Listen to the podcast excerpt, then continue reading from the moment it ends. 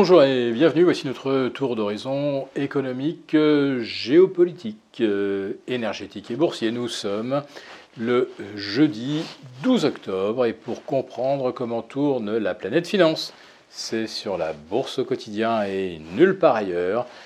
Et la thématique du jour, euh, eh bien, on va la centrer sur des marchés qui continuent d'acheter au son du canon.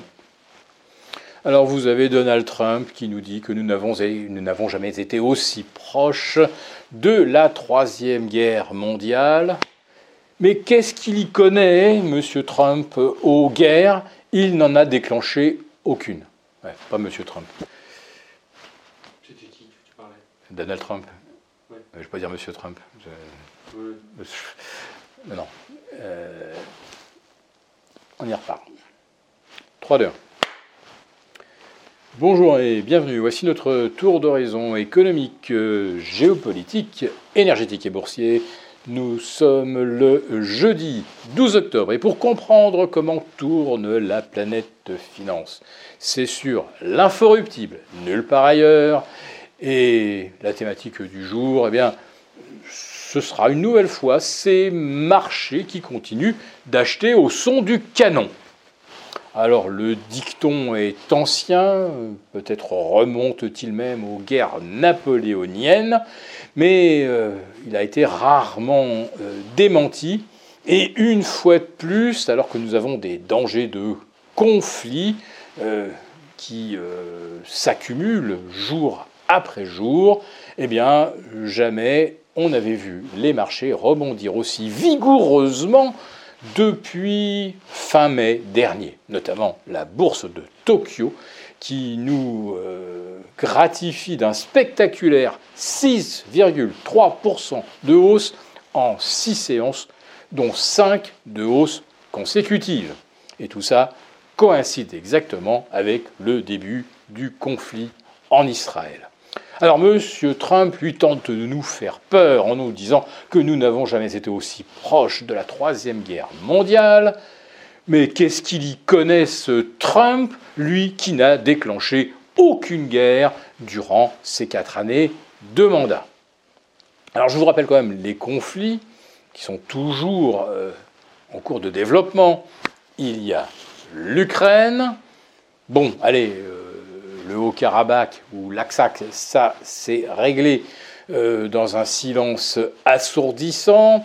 120 000 réfugiés arméniens, c'est quantité négligeable.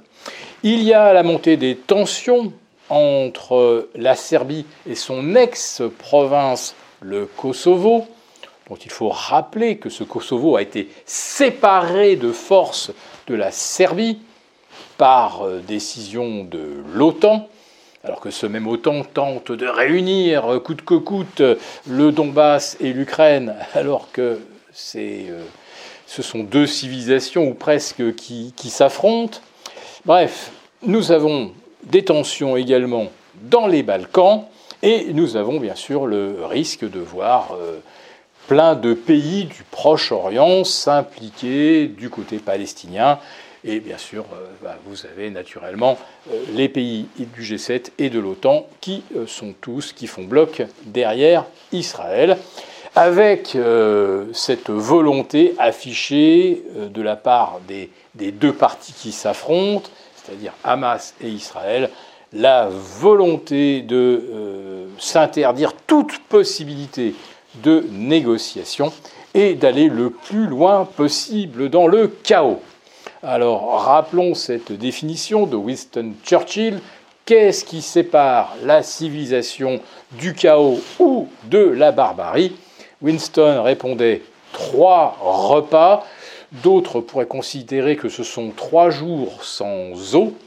Et là, il faut bien reconnaître que la bande de Gaza vient d'atteindre la limite euh, ou la ligne rouge.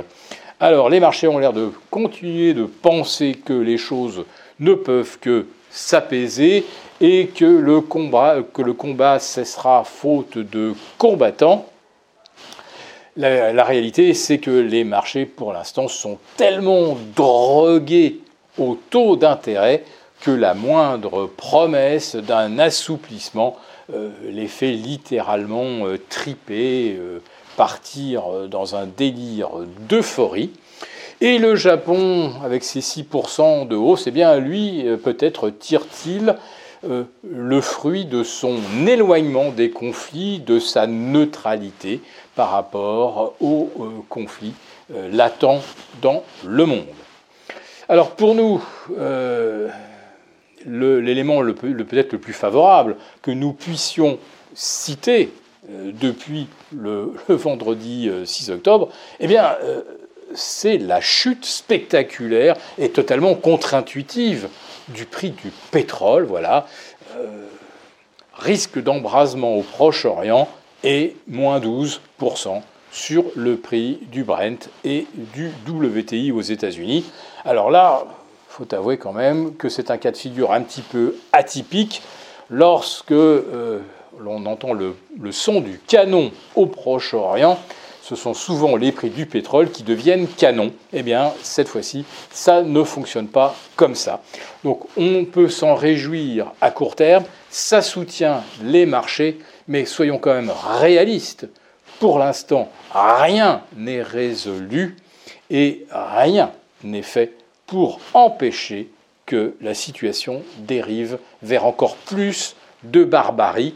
Quelle est la tolérance des marchés à la barbarie et à ses retombées? Eh bien, nous n'allons peut-être pas tarder à le savoir. Si cette rubrique vous a plu, n'hésitez pas à nous mettre un pouce et rendez-vous demain pour un live avec nos abonnés désaffranchis.